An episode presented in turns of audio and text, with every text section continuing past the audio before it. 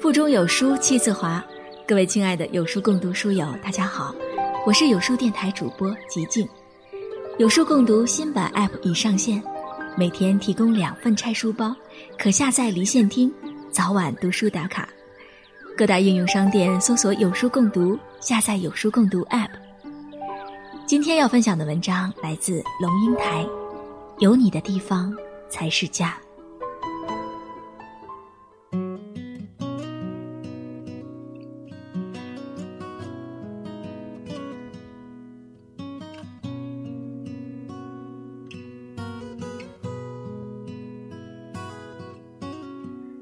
家是什么？作为被人呵护的儿女时，父母在的地方就是家。早上赶车时，有人催你喝热腾腾的豆浆；天若下雨，他坚持要你带伞。烫的便当盒塞在书包里，书包挎在肩上，贴在身上还热。晚上一顶大蚊帐，四张榻榻米。灯一黑，就是夜晚的甜蜜时刻。兄弟姐妹的笑闹踢打和松软的被褥裹在帐内，帐外不时有大人的咳嗽声、走动声、窃窃私语声。朦胧的时候，窗外丝缎般的栀子花香，就悠悠飘进半睡半醒的眼睫里。帐里帐外都是安心的世界，那是家。可是这个家会怎样呢？人一个一个走掉，通常走得很远很久。在很长的岁月里，一年只有一度，屋里头的灯光特别亮，人生特别喧哗，进出杂沓数日，然后又归于沉寂。然后其中的一个也走了。剩下的那一个，从暗暗的窗帘后往窗外看，仿佛看见有一天来了一辆车，是来接自己的。他可能自己锁了门，慢慢走出去；可能坐在轮椅上被推出去，也可能是被一张白布盖着，抬出去的。和一个人做终身伴侣时。两个人在哪里，哪里就是家。曾经是某大学小城里一间简单的公寓，和其他一两家共用一个厨房，窗外飘着陌生的冷雪，可是卧房里伴侣的手温暖无比。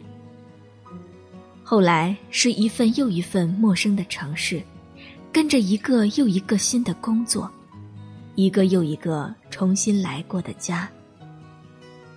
几件重要的家具总是在运输的路上，其他就在每一个新的城市里，一点一点添加或丢弃。墙上不敢挂什么和记忆终生不渝的东西，因为墙是暂时的，在暂时里，只有假设性的永久和不敢放心的永恒。家，也就是两个人刚好暂时落脚的地方。可是这个家会怎样呢？很多没多久就散了，因为人会变，生活会变，家也跟着变质。渴望安定时，很多人进入一个家；渴望自由时，很多人又逃离一个家。渴望安定的人，也许遇见的是一个渴望自由的人。寻找自由的人，也许爱上的是一个寻找安定的人。家一不小心就变成了一个没有温暖、只有压迫的地方。外面的世界固然荒凉，但是家可能更寒冷。一个人固然寂寞，两个人孤灯下无言相对，却可能更寂寞。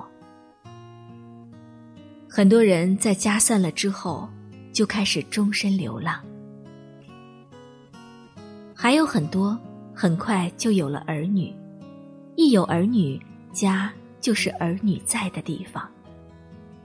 天还没亮就起来做早点，把热腾腾的豆浆放上餐桌，一定要亲眼看着他喝下才安心。天若下雨，少年总不愿拿伞，于是你苦口婆心、几近哀求的请他带伞。他已经走出门，你又赶上去把滚烫的便当盒塞进他书包里。周末，你骑车去市场，把两个儿女贴在身后，一个小的夹在前面两腿之间。虽然挤，但是儿女的体温和迎风的笑声甜蜜可爱。从上午就开始盘算晚餐的食谱，黄昏时，你一边炒菜。一边听着门外的声音，期待一个个孩子回到自己身边。晚上，你把滚热的牛奶搁在书桌上，孩子从作业堆里抬头看你一眼，不说话，只是笑了一下。你觉得，好像突然闻到栀子花悠悠的香气。孩子在哪里，哪里就是家。可是。这个家又会怎样呢？